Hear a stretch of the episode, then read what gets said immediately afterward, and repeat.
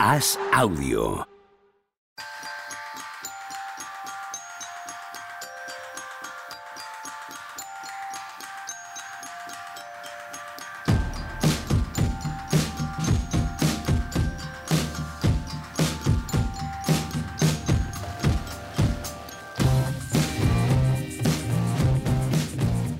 Hola, ¿qué tal? Hoy estamos. Ya no sé, ya no sé. Estamos grabando miércoles 8 de marzo del año 2023, pero sospecho que estáis escuchando esto el jueves 9 de marzo del año 2023. Seguimos con Javier Machicado y con Juan Marrubio en Los Ángeles, pero tienen que hacer el checkout del hotel, tienen que coger el vuelo. Los cazamos antes de que lleguen de nuevo al continente europeo. Tenemos cierto jaleo de jet lag también en mínimo de veterano. Hola Juanma, ¿qué tal? Buenos días. ¿Qué tal? Buenos días, te digo. Y aquí, noche cerrada. bozarrón, ¿eh? Ya te Es que digo. como no tengo el micrófono, como soy así de pueblo, he pensado que, que si hablo más, fuerte, igual me escucháis. Pues yo diría que no, yo diría que se te escucha mejor si, si vas normal, ¿eh? Como hablo normal. Vale, joder. No, no, no, Vale. pero espera, espera, Eso es- espera. Eso es que nunca, nunca acierto, macho. Tony Vidal, ¿qué tal el jet lag por Denia? Yo poco jet lag, lo que Juanma tiene cara de haber currado, pero como una bestia. O sea, tiene una- yo creo que es de las caras de más cansado que le veo desde que Eh, tenemos mínimo de veterano. cualquiera que haya entrado en el diario AS las últimas 48 horas sabe exactamente lo que ha currado Juan Marrubio. O sea, sabe lo que ha currado Juan Marrubio y lo que ha puesto ahí encima de la mesa. Muchacho, qué orgullo eh, estar al lado tuyo, querido. Gracias, chavales. No, no. Yo te voy a decir una cosa. Eh, estuve ayer con Siro y me eché toda la mañana leyéndome todos los artículos que hiciste. O sea, Toda la mañana y parte de la tarde. parte de la tarde, sí, porque todo lo que había ahí era, era salvaje. Y dije, a ver, voy a refrescar todo, voy a refrescar y voy a. Y, pu, pu, pu, pu, y un artículo detrás de otro, to, to, to, to, to, to. Hombre, evidentemente también Gasol siempre un Laker, también Sí. hay que vender la moto.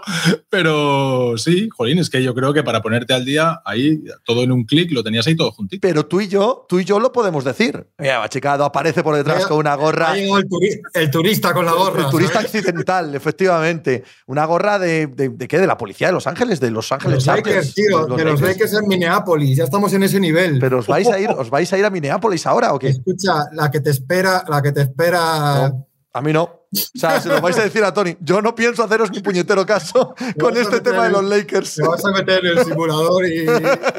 Y voy a desaparecer. Voy a pedir, voy a pedir que Albert Sancho sea fijo en plantilla. Hay que quedar pronto a comer antes de que baje el sufle. Oye, pero muchachos, eh, estábamos aquí Tony y yo eh, glosando las maravillas que habéis hecho. No, no nos interrumpáis, porque si lo decís vosotros, queda feo. Pero Tony y yo lo vemos desde fuera. Y aunque somos parte de la familia del diario AS, no, no, no nos toca tan de cerca como para que no sea real que el trabajo que habéis hecho en Los Ángeles, de corazón, o sea, es, es un orgullo gigantesco. Un orgullo gigantesco estar aquí con vosotros. Ya, si hacemos corazones con la manita, yo me bajo de este barco. ¿eh? Es que lo ha hecho, machicado. Es que machicado Sí, sí. ha, hecho, ha hecho el corazón con la manita. Tengo, po- tengo pocas líneas rojas, pero vamos. Pero que te piropeen es una de ellas. No, eso bueno, no, ya sabéis que no es lo que mejor llevo, pero, pero ya el corazón en la camarita, ya con los dedos. El Instagram de Machicado era algo digno estos, estas últimas 48 horas. Es algo ¿Tú crees que más, follow. Ver, ver, No sé, ver a no. Machicado, ver a Machicado poner estos vídeos y así enamorado de los Lakers, de Los Ángeles y en los mejores días de mi vida y tal, para mí ha sido como cuando montas en el metro y ves a esa pareja de adolescentes verdaderamente enamorada, ¿no? Que te, te reconcilia con la vida, te reconcilia con la felicidad, te reconcilia con, con- con la existencia. No sé si se lo ha pasado bien, no me ha quedado claro. en los vídeos, algo, no sé. Yo creo que podía haberlo, si estaba contento, podía haberlo dicho, no pasaba nada. No vamos a convertir esto en una entrevista ni en una, un, un glosar continuamente la- el viaje de estos ni el trabajo que han hecho. Pero al principio sí, Juanma. ¿Qué ha sido lo que más te ha gustado de todo lo que habéis hecho? Pues hemos sacado reportajes a nuestro aire un poco más allá del- de todo el evento y el partido en sí, que yo creo que, que merecen la pena. Salía en el periódico ayer en- o hoy en España, que me lío con las horas, yo supongo en el que tenéis vosotros hoy en la mano, un, una- un reportaje con la persona del hospital con el que trabajaba Pau Gasol de niños, hablando de aquellos años.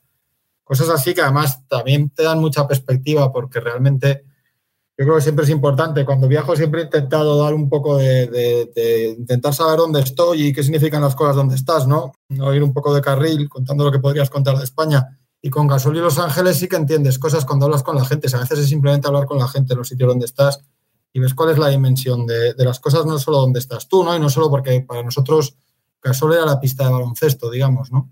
Y todo lo demás no lo ves tanto. Ayer hicimos alguna otra cosa chula que sacaremos estos días que no nos dio tiempo, que nos gustó muchísimo verlo, eh, por zonas de murales, de COVID, etcétera, ya lo, enseñaremos y, son cosas emocionantes, de verdad, ¿eh? o sea, cosas bonitas. Eh, todo el feeling con la comunidad latina y es una ciudad especial, es una ciudad que no es atractiva de ver en muchos sitios, pero tiene un, un, encanto particular, ¿no? Y una relación de la gente de la calle, o sea, no. Esto no es, yo siempre, cuando he venido otras veces lo he dicho, y pasa también con la afición de los Lakers, que la gente se equivoca, esto no es la primera fila del Staples y las estrellas de Hollywood y los estudios de Universal. Los Ángeles es lo más distinto a eso que tenemos todos en la cabeza posible, ¿no? Eso me, gusta mucho cuando vengo aquí. Me decía, estaba ahora con Sergio y con José, con los drafteados, haciendo unas cosas con ellos, y me decían que les ha llamado mucho la atención el ambiente en los partidos de los Lakers, ¿no? Que venían un poco con esa idea de, de baile de salón y tal, ¿no? Y que realmente más allá de la primera fila la gente aprieta y grita y, sea que sí, hemos, hecho cosas bonitas. Yo creo que estamos, y bueno, luego es verdad que Javi es más joven y, se emociona y yo soy un poco más veterano y más, no sé, no me tomo estas cosas tan así, pero es verdad que al final te pone un poco en tu sitio el evento. ¿eh? El evento dices, esto que estamos viendo en el momento, esto es, esto es historia, esto lo veremos dentro de 5, 10, 15, 20 años y dirás, ahí estaba yo contándose a la gente y eso es lo más bonito que tiene esta profesión. ves dónde está la camiseta de Pavasol, los números, ves las palabras, lo que decía Karim, lo que decía la mujer de Kobe Bryant, o sea, no puedes normalizar del todo esto, ¿no? Porque no es normal para el deporte español. Eh, Juanma, una pregunta, porque yo, no lo pude ver en directo al final, he ido a buscarlo hoy, pero la sensación, y escuchando podcast americanos esta mañana, la sensación que me queda es que ha sido, entre comillas, pim pam fuera. Es decir, Jolín, a Duncan, a Ginobili, a Paul Pierce les hacen una, ceremonia de una hora, hora y media, un montón de gente allí hablando, para arriba, para abajo, y lo de Pau parece que pim pum pum pum fuera. O sea, mi sensación es que ha sido relativamente corto. Claro, desde, aquí algo muy ligero, algo que, yo me... Claro, cuando te dicen lo van a meter en el descanso, dices, a ver, muy largo no puede ser. Pero claro, me viene a la cabeza las dos retiradas gordas de los Spurs de, de Ginobili y Tim Duncan y dices, jolín, es que hayan estado una hora, ahora sale este, cuenta esta anécdota, ahora sale el otro, cuenta la, otra anécdota, se ríen, lo que no sé qué, te acuerdas que no sé cuántos, y lo de Pau es mucho más y fuera. Sí, no sé, hombre, eh, en realidad Pau con todo lo que es para los Lakers no es Duncan para los Spurs, ¿no? Yo no recuerdo cómo fue la, ceremonia de Kobe, por ejemplo, o de Shaquille, pero yo creo que estuvo bien, ¿eh? Mira, en, los días antes había menos, había menos ambientes o menos reclamo llamadas de, lo que pensábamos que podría haber, pero luego ayer sobre la marcha yo creo que estuvo bien, fue corto, yo creo que no querían, además parece que el equipo no quería alargar mucho en el descanso porque al final el equipo está está el play-in, ya ganar el partido, tampoco quería una cosa muy larga, pero yo creo que estuvo bien. ¿eh? Durante la noche empezaron en los tiempos muertos, ya hubo muchos mensajes y cosas bonitas en los tiempos muertos, vídeos especiales y, muchos gritos del público y se levantaba Gasol llorando ya, saludando. Y yo la ceremonia creo que a mí me gustó, ¿eh? yo no soy muy de cursiladas muy largas, etcétera, yo creo que estuvo bonita, emocionante. Eh, en el punto justo estuvo Phil Jackson, que parecía que estaba por allí. Sí, sí, sí.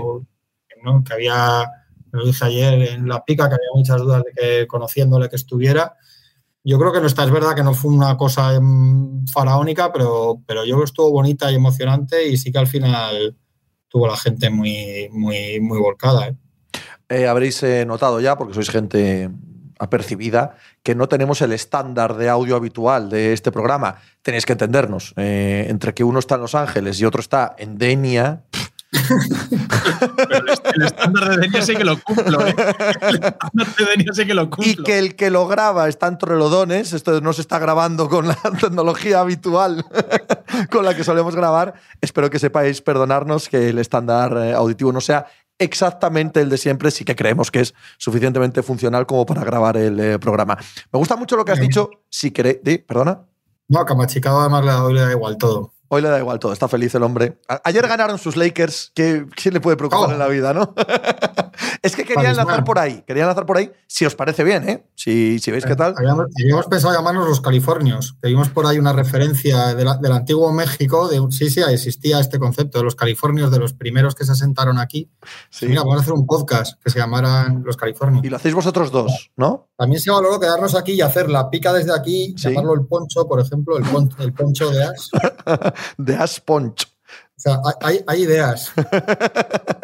A ver si nos Lúcida, por lo que veo. A ver si nos avión nos tranquilizamos todos un poco.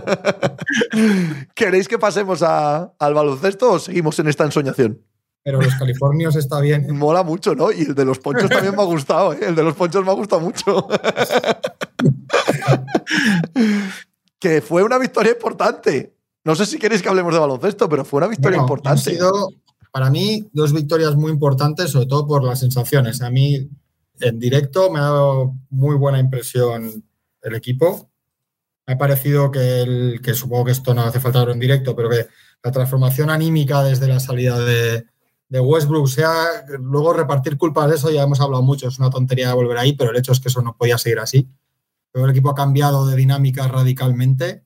Eh, el partido de los Warriors, por ejemplo, yo creo que es un partido que es impensable, que cuando que cuando se aprieta al final y empieza a meter triples carry antes lo, hubieran sacado como lo sacaron. La rotación tiene mucho más sentido. Hay jugadores haciendo cosas que antes no hacían, que se agradecen mucho en pista. Son quitetos más grandes, con más rebote y más defensa. Reeves juega de base puro y es una absoluta delicia. De verdad, es un jugador que además la conexión con la grada es brutal y la capacidad para hacer jugadas en momentos importantes tremenda. De, para, para de dónde viene este chico. Anthony Davis en directo es, una monumentalidad, es, un dominio de, los espacios, o sea, te das cuenta de hasta qué punto. Ayer con Jaren Jackson, que no juega mal en sí en ataque, pero, la sensación es que Jaren Jackson es absolutamente minúsculo y mira, es un jugador eh, intimidador y tal. No, no, no, da la sensación en ningún momento de que sea un rival de Anthony Davis, de verdad, por lo menos en, en directo. Y yo creo que contando que es un equipo que lleva seis partidos seguidos sin De Angelo, o sea, que tiene también mala suerte con estas cosas, que no está LeBron, eh, yo, creo que están en un, punto realmente excelente los Lakers. Yo creo que es un equipo que, con Davis así, si puede volver LeBron y De Angelo, es un buen equipo. No, no, no sé si mucho más, pero por lo menos es un buen equipo. De hecho, en rating defensivo eh, está en unos niveles extraordinarios ahora mismo. Tony, perdona, que te he interrumpido cuando ibas a arrancar. Es que, perdona, Tony, que solamente meter ahí a Vanderbilt, tener a jugadores como, como Troy Brown, no tener los quintetos estos de tres bases que hacía Ham terribles y, tener así a Anthony Davis eh, es que te cambia radicalmente la defensa, claro. Es que eso es lo que iba a decir, que al final está muy bien lo de haber quitado los tres bases y meter gente más grande también hay que reconocer que es que antes es lo que había. O sea, antes los jugadores que estaban disponibles todas las noches eran pequeñitos y ahora los, los jugadores que hay disponibles son grandes. Y es que es así de fácil y pones lo que tienes. Pero la gran diferencia es Anthony Davis y a la vez es la duda que hay en estos Lakers. Vamos a. Anthony Davis se va a mantener así, barra sano, hasta final de temporada. Anthony Davis se va a mantener así, barra con este nivel de rendimiento cuando vuelvan D'Angelo Russell y LeBron James? Creo que la segunda sí, ¿eh?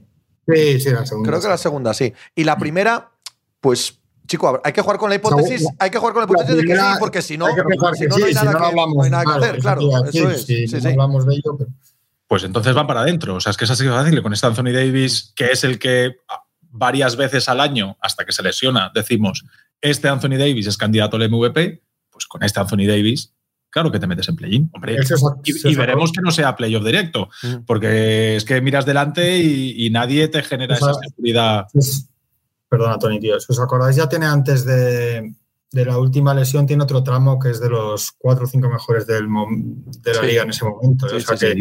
y lo ha retomado ahí, pero de verdad que es, que es, que es imperial ¿eh? en directo. O sea, la, la la dominación del partido, de, verdad, ¿eh? yo me, mira que lo he visto veces y sabéis que a mí me encanta y que lo he defendido mucho, pero hay jugadores que, en directo te quedas con una sensación totalmente distinta. Es que el oeste, joder, eh, Utah se va a apartar de ahí. Eh, bueno, ya se ha apartado, ya se ha apartado. Utah ya está fuera.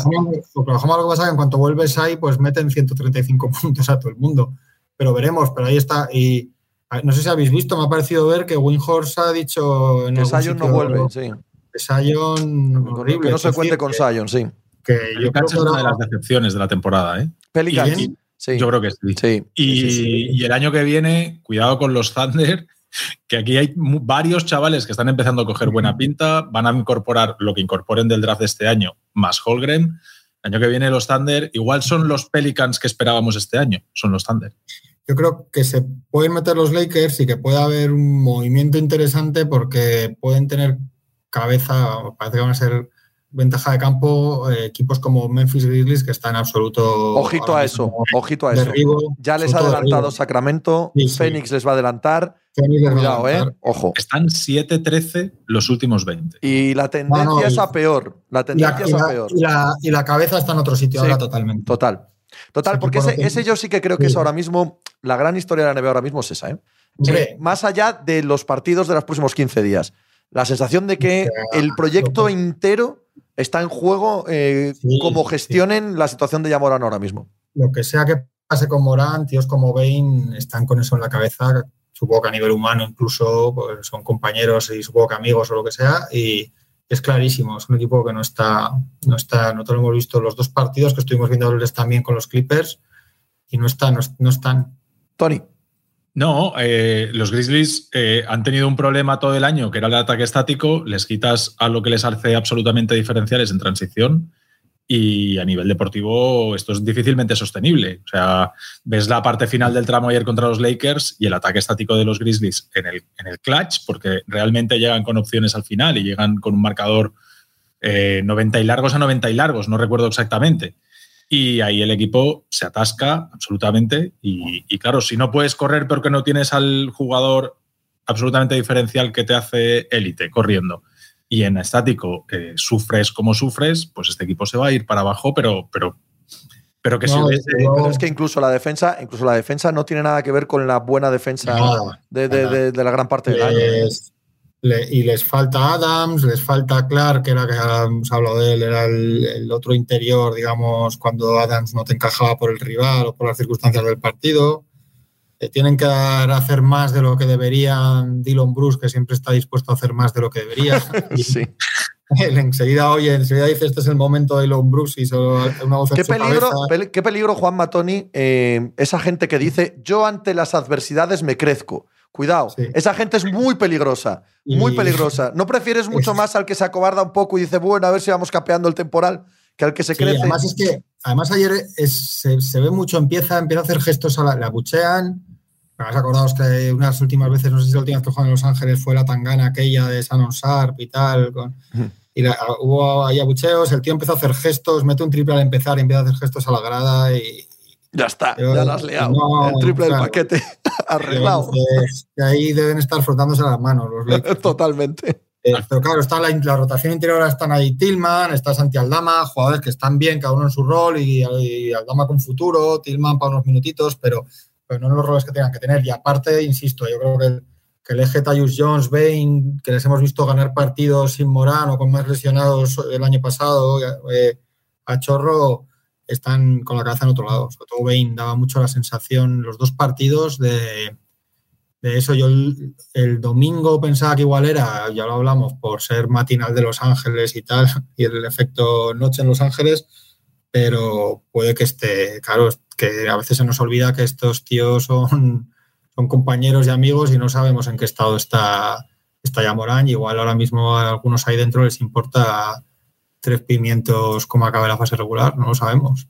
Al final, el, rollo este de malotes de la liga eh, aquí tampoco les favorece. Es decir, si cuando tú vas de malo y, al final se demuestra que lo eres, eh, no, no, ayuda a nada. es decir, yo creo que estaríamos enfocando todo esto diferente en general. Si fuese un equipo que hubiese caído simpático, que se llevase bien con todo el mundo, habría muchos más algodones de los que hay. Me parece que ahora hay mucha más papel de lija alrededor, ¿no? De, oye, oye, es que Dime, dime.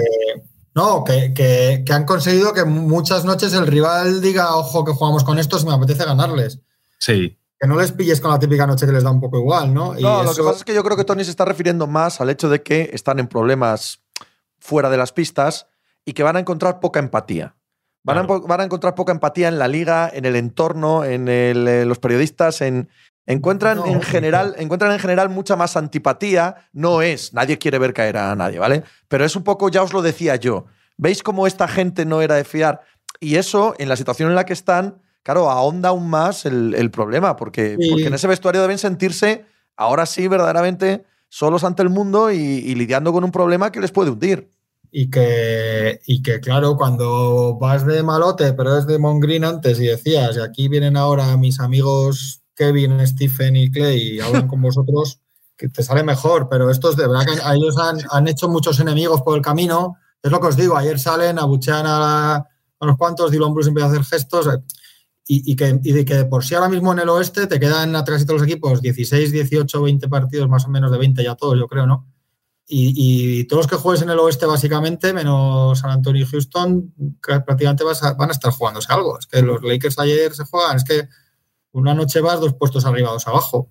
Los Lakers pueden estar pensando pasado mañana en ser quintos o pueden estar diciendo otra vez, ay madre que no llegamos. Y, o sea, que, que no está. Y mientras ellos están, por desgracia, otras cosas, porque probablemente estén otras cosas en la cabeza, los, los demás están con la calculadora. que sorprendentemente bien ha funcionado el sistema del play-in, ¿eh? para esto que está contando ahora Juanma, y ya en los últimos años. Sí, sí. sorprendentemente bien para los que éramos escépticos cuando se implantó este sistema. Eh, crucemos los dedos y que la Copa Sí, lo mismo, correcto, funcione bien. salga igual de bien y que, y que nos recupere un montón de partidos de temporada regular. Ahora sí que estamos al borde de. Bueno, es un pequeño paréntesis porque esto es un tema que muy bien podremos hablar en off-season, ¿no? No tiene nada que ver con la competición, pero debido a la muy probable quiebra de las eh, televisiones regionales deportivas, ahora sí que estamos ante la oportunidad de que mm, la estructura competitiva y de calendario de la NBA cambie. ¿eh? El- lo que era el gran dique, que era el gran dique de esas, el senior de esas televisiones, puede cambiar. Asuntos como el play-in, asuntos como la Copa, asuntos como que cambie el calendario de verdad, eh, cuando entren otras dos franquicias, que se hagan los seats de playoff de 1 a 16 y no por conferencias. Me parece que todas esas pequeñas revoluciones van a ser más posibles de aquí a un par de años. Pero bueno, ya digo, ya digo que es un paréntesis que, que hay tiempo de sobra hablarlo en verano.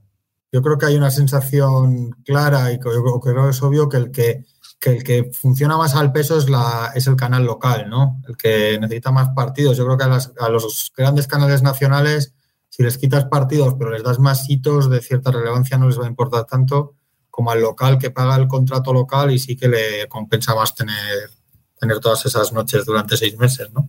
Sí, a ver, yo es que vi que lo, tuviste, lo tuiteaste el otro día y, y te quería preguntar ahí, quería saber tu opinión de, de todo eso. Y Sí, sí, sí. Yo, yo, creo, yo creo firmemente lo que os Pero estoy hasta el número de partidos, Pepe. Sí, o sea, vamos a ver. En lo que paga ESPN y TNT, lo que pagan las televisiones nacionales son semanas.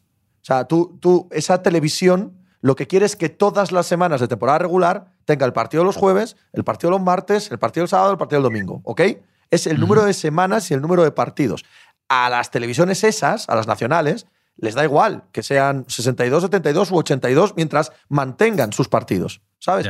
Las que querían los 82 partidos eran las teles regionales. Si tú convences a los equipos que la pérdida en taquilla y de los socios, eh, digámoslo así, físicos de los equipos, los parkings, los, las tiendas, la- las ciudades, los alcaldes de las ciudades, que van a tener menos partidos, pero a cambio pueden ganar dinero por otro lado, bueno, puedes poner encima de la mesa el debate. Yo no digo que sea sencillo, ¿no? Pero el gran dique, el principal, para que hubiese 82 partidos eran las teles, pero las regionales, no las nacionales. Vale. las que te echaban los te- 82 partidos. Las que vendían a sus abonados, tú eres de los San Antonio Spurs, tú aquí ves 82 partidos de San Antonio Spurs. Y a ti te rellenan 82 días. Con el partido, con el pre, con el post, con. Son cinco horas todos esos días. Claro, si esas teles quiebran, ese dique se ha roto. ¿Vale? Luego hay que echar números. Esto tampoco es decir, pues a partir Sí, de ahora la NBA sí, van a ser sí. 50 partidos. No, ya veremos. Pero, pero sí que queda claro que el debate puede empezarse, porque hasta ahora no podía ni empezarse. O sea, era Sí. tal pérdida de dinero en cada partido que dices, esto no, no hay Dios quien lo haga. Pero si van a poner más peso en el stream, en eh, las televisiones nacionales, en el League Pass, bueno, ahí el, el incremento de ganancias no va tanto por partido como por semana, como por tener a la gente enganchada eh, al, al servicio durante todo el año, sea de 70 o de 80 partidos, ¿no? Sí, lo tiró Eric Pincus en Bleacher la idea. Yo, hombre, en todo caso yo creo que hablamos de reducciones a 70, 72 partidos, ¿eh? no a 50. Nunca más, claro, sí, sí. Claro, y, claro. y habría que verlo, ¿eh? Habría que verlo. Sí, Hay otros obstáculos que, eso, que quitar los back-to-back del todo y no sé qué. O sea, que tampoco iba a ser un- un- la revolución y 46 partidos de repente, pero yo creo que sí que un- ese tajito. eh, también decían lo de cambiar el formato de las prórrogas para que los jugadores jueguen menos, que me parece eso bastante ridículo, ¿no? Pero bueno, estas ideas están por ahí. Mira, en la MLB, eh, y perdonadme eh, siempre que mezcle cosas, pero creo que el deporte norteamericano está bastante mezclado. O sea, si una idea funciona en un sitio, suelen plagiarla. En la MLB hace un par de años, para evitar eh, grandes prórrogas, porque claro, a las televisiones les mataba. Una prórroga en la MLB que te puede ser dos horas, aparte de las tres que duraba el partido, te mataba la programación, ¿no? Entonces, para evitar eso, se inventaron una manera de que las prórrogas fueran cortísimas. Y ha funcionado. Y al principio, todo purista de béisbol al que se le contó esta idea le pareció un puñetero anatema. O sea, era como nombrar al demonio, ¿vale? Y ahora, ahora ves los partidos y te parece lo más normal. Las prórrogas en la NHL, en hockey, ¿no? Que en vez de jugar 5 contra 5, juegan 3 contra 3. Es una buena idea, porque es a gol de oro. Entonces, es muy ágil, muy rápido. En todos los, eh, en todos los deportes se trata de acortar las prórrogas y de controlar los tiempos. Yo creo que la NBA va a hacer algo a ese respecto porque todas las demás ligas lo han hecho y han funcionado. O sea, los experimentos han funcionado. Y hay otra, otra cosa que es que lo han hecho ya en la G-League, en competición de G-League, con lo cual casi todo lo que hace la NBA en la G-League es porque la está probando para la, NBA. Cuando en la G-League hay, hay humos que va a haber, que va a ir hacia, hacia arriba, ¿no? Eh, yo creo que más que quitar el tiempo de las pruebas, lo que quieren es quitar el tiempo total, Sí, porque tienen muy claro, esto siempre se está mucho ahora en la teoría un poco de cómo empaquetar y vender el producto, tienen muy claro que los partidos larguísimos para el consumidor más joven, etcétera, no, no, no le gustan. ¿no?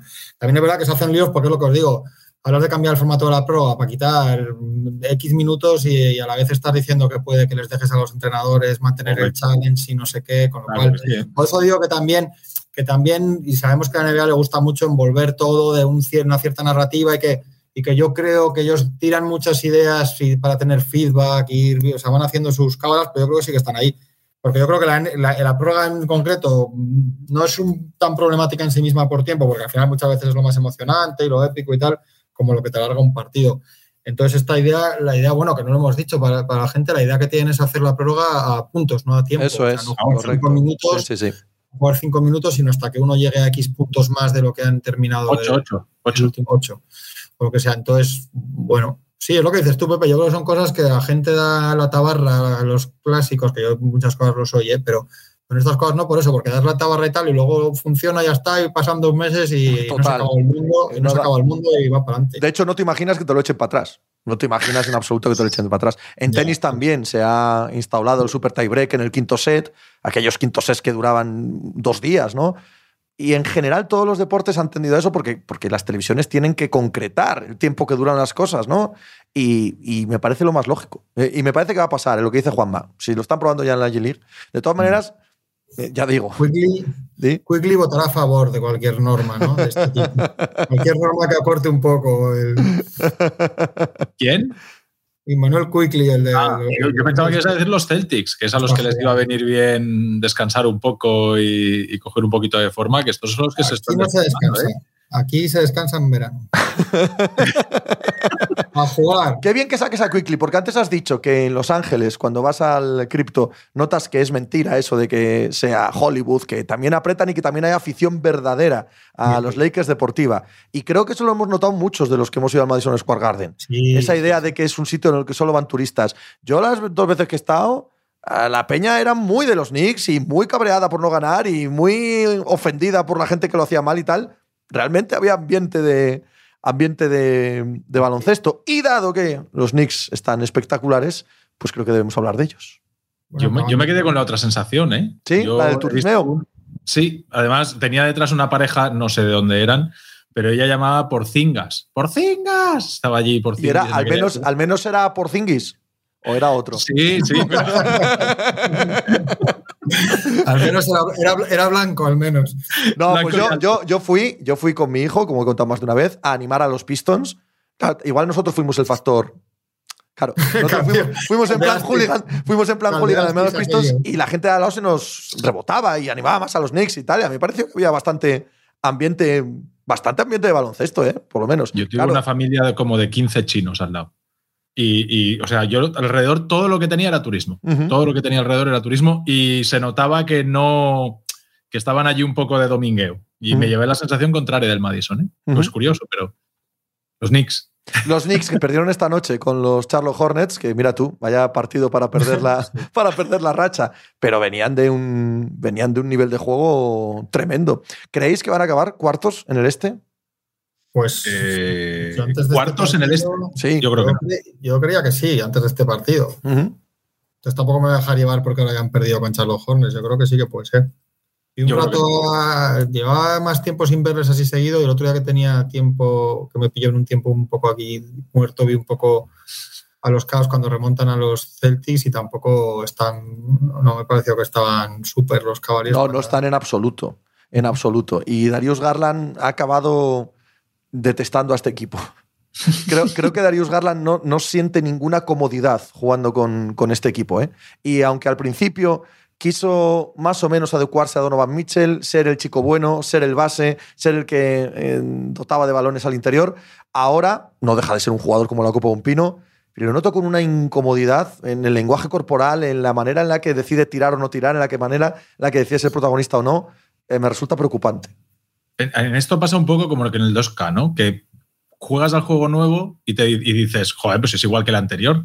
Y juegas a la siguiente versión, pues es igual que el anterior. Pero de repente te vas y vuelves, después de jugar 20 partidos al X, juegas al X-2 y dices, ostras, pues sí que lo han mejorado. ¿no? Y ahora pones un partido de Garland del año pasado y le ves sonreír, ese control de todo, ese disfrute, ese movimiento, es sin parar, para arriba, ahora te la doy aquí, ahora devuélvemela, ahora le tiro un globo a no sé quién. O sea, la, la diferencia ahora no la notas, pero si te pones un partido de los Cavaliers del año pasado, dices, ostras. Estoy muy de acuerdo con Tony, ¿eh? Muy de acuerdo. Y Mobley, Mobley tampoco ha encontrado su verdadero lugar y sitio en, este equipo. Fíjate que estamos hablando del que, equipo que va cuarto en, el, este, que probablemente acabe cuarto, que puede fácilmente eliminar a los Knicks y, pasar a segunda ronda de playoff pero quizás las expectativas que teníamos con ellos eran superiores a esto, ¿no? No en clasificación, sí en sensaciones.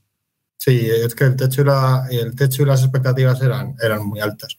Yo creo que, todos los equipos, siempre hablamos cuando los equipos hacen apuestas de, cómo puede ir bien y si fuera así todos los años habría 12 equipos que pueden ser campeones y todos los años hay dos o tres equipos que pueden ser campeones de verdad, ¿no?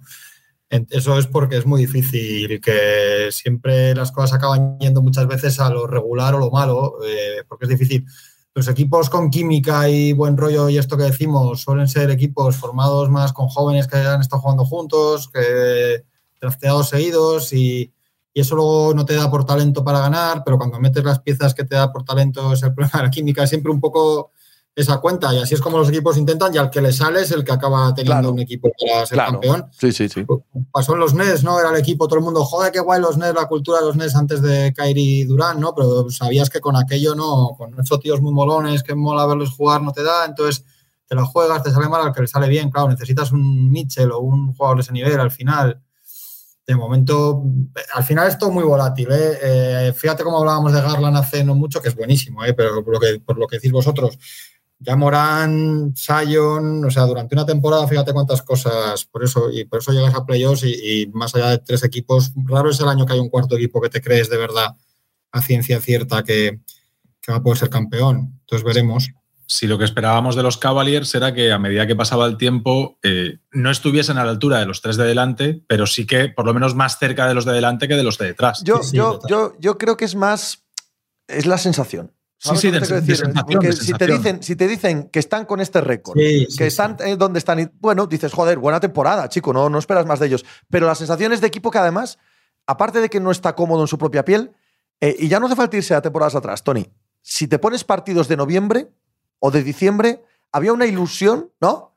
esto va a acabar funcionando, que ya no la notas ahora. Hay cierto hastío ahora mismo entre ellos si una de las cosas que pasa en Cleveland cuando se ficha Donovan Mitchell es, madre mía, vamos a tener 10 años Garland, Mitchell, eh, Mobley, Jarrett Allen, todos todo jóvenes. el que te diga todo el que te diga en deporte vamos a tener 10 años de ese en ese momento cierras y dices venga vamos, vamos a otra cosa vale vamos a otra cosa Acabarán diciendo, madre mía, acabarán diciendo, madre mía, vamos a tener 10 años de tal y tal, pero con otro tono.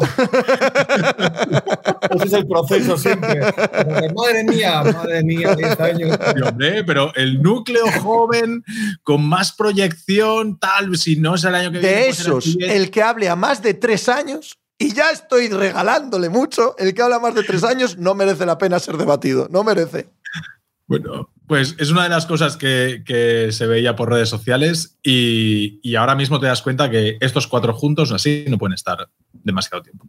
¿Por qué no? Porque yo creo que, que como que de repente el techo se les ha bajado medio metro. O sea, que, pensabas que sky is the limit y de repente te ves ahí que los ladrillos, como tengo yo aquí arriba, los ladrillos que dicen, no, no, de ahí esto o, o cambia la dinámica o pasa algo y la cuestión es qué haces. O sea, no, es que no tienes muchas soluciones, que no, no, puedes volver a traspasar a Mitchell el verano que viene, no vas a traspasar a Garland y a los dos grandes no los vas a tocar. Entonces, estás un poco atado de pies y manos, no Hombre, vas a cambiar de entrenador porque no uno, parece pero, que... pero, entrenador- pero, Pero es lo primero que haces, cambiar de Claro, entrenador. eso Sí. es lo primerito.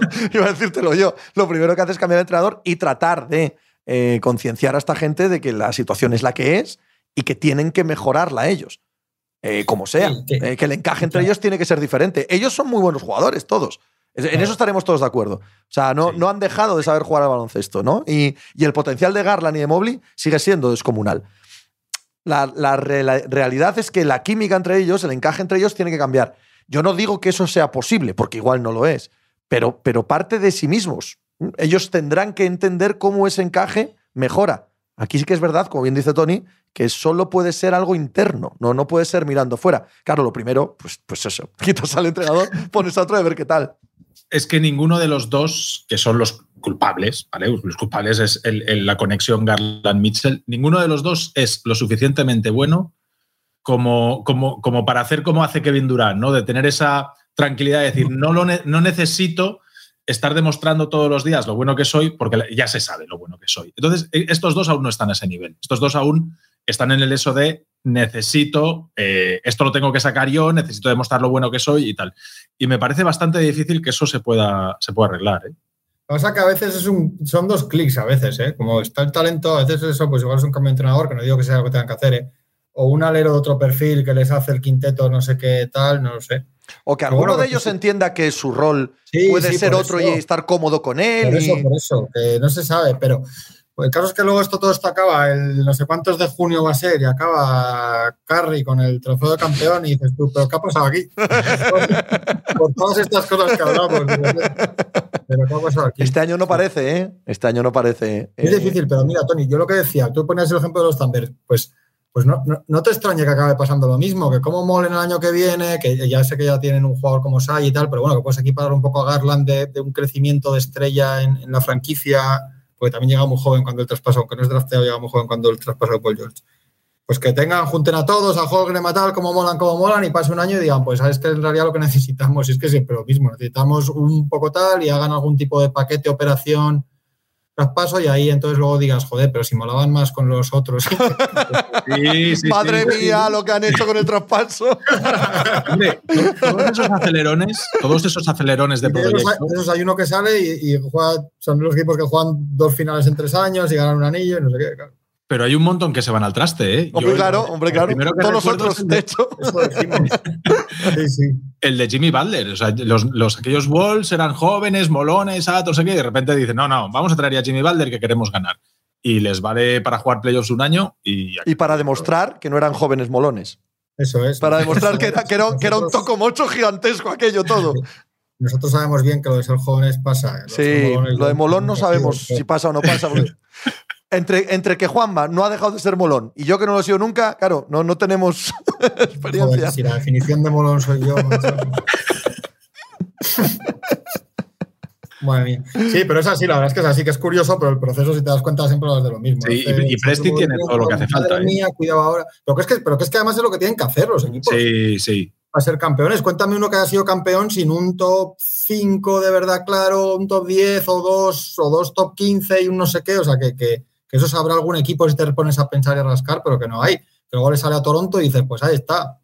Te sale a tal, le sale a cual, le sale a los Bucks. Te pones a rascar, salen unos cuantos, ¿eh? Los Maps aquellos, los Spurs de 2014, los Pistons de 2004. Es decir, que no es lo habitual, no es lo habitual, no es lo habitual, pero sí que de vez en cuando van saliendo equipos que pueden ganar sin ese modelo de construcción de equipo campeón que parece que se ha estandarizado que es el de las dos estrellas o las tres estrellas después de tan, o sea, tanqueas, recoges ahí unos cuantos, después te traes pero, pero vamos a ver, es que LeBron James, LeBron James y Stephen Curry no son un modelo. Claro.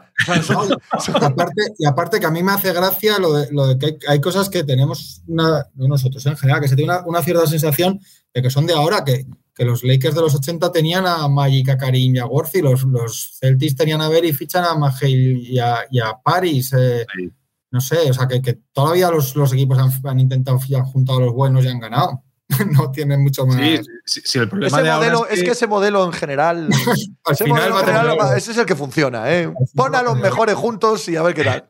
Si el problema ahora es eh, decir, voy a ganar 40 partidos en tres años, en el acumulado de tres años, para ver si cojo mm, y ah, 16. Claro, ese es lo preocupante. Si entiendes que, Jolín, que al final los números unos del draft se supone que son los jugadores destinados a ganar anillos en los próximos años. Sí, pero bueno, es que hemos hablado mil veces. Hemos hablado mil veces. ¿Cuántas veces ha salido eso en la historia?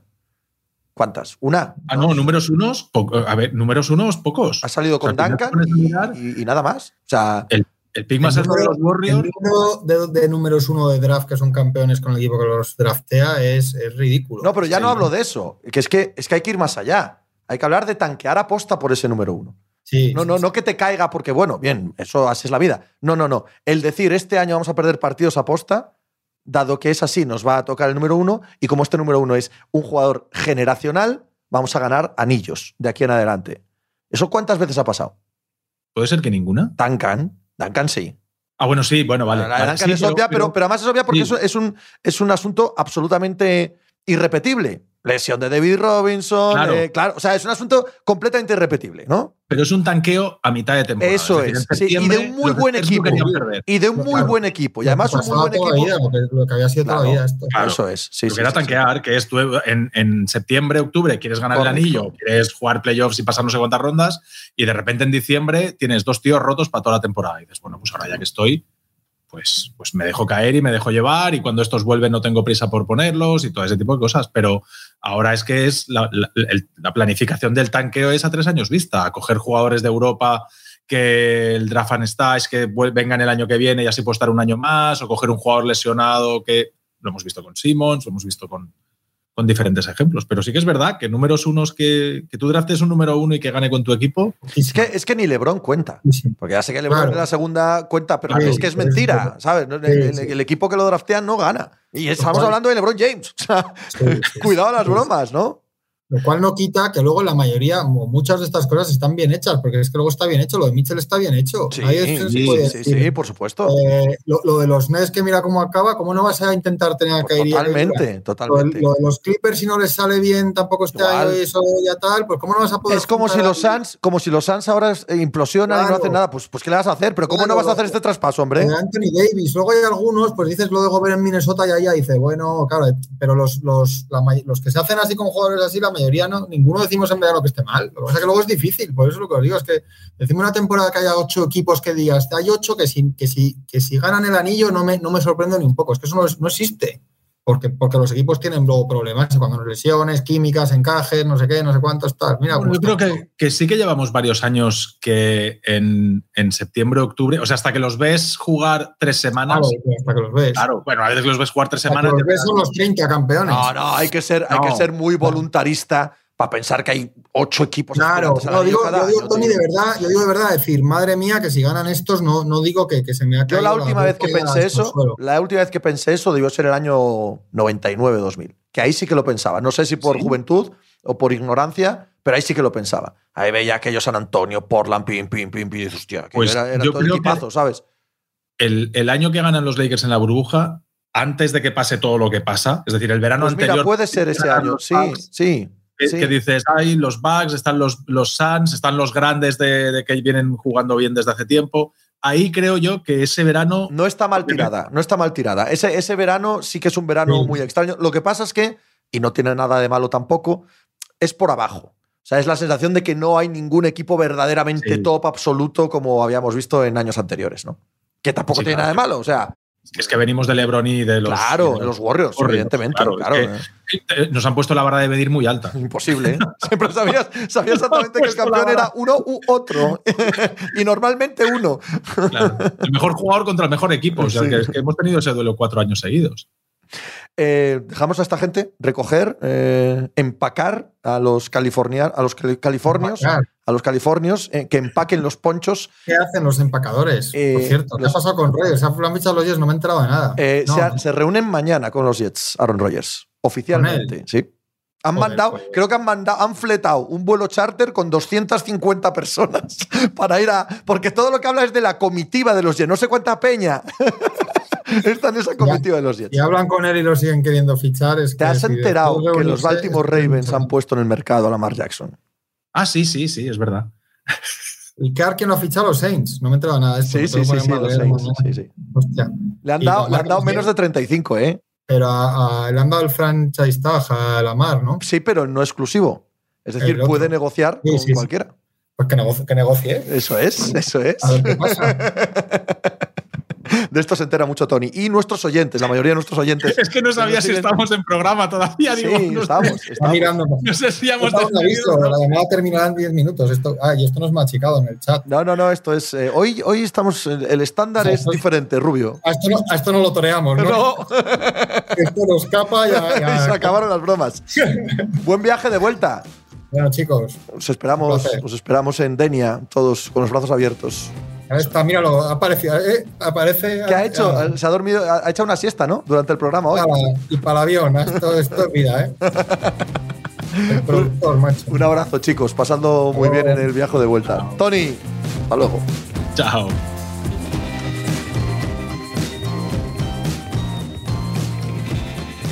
Pues muchas gracias por habernos acompañado en NBA Mínimo de Veterano. Muchas gracias por haber escuchado este podcast que es original de As Audio con la producción de Javier Machicado y la realización de Vicente Zamora. Síguenos en redes sociales arroba As Audio para no perderte nada y recuerda que puedes escucharnos en la sección de podcast de as.com, en la aplicación del diario As o en tu plataforma de audio preferida. Un saludo de Pepe Rodríguez con la compañía de Tony Vidal y Juan Marrubio desde la redacción del diario As.